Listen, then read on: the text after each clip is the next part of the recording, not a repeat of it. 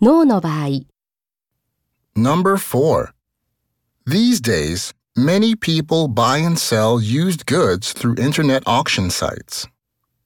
Do you think more people will use such sites? No. Why not?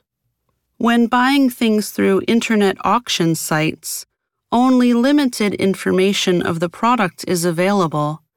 So I think people will choose to buy things at physical stores.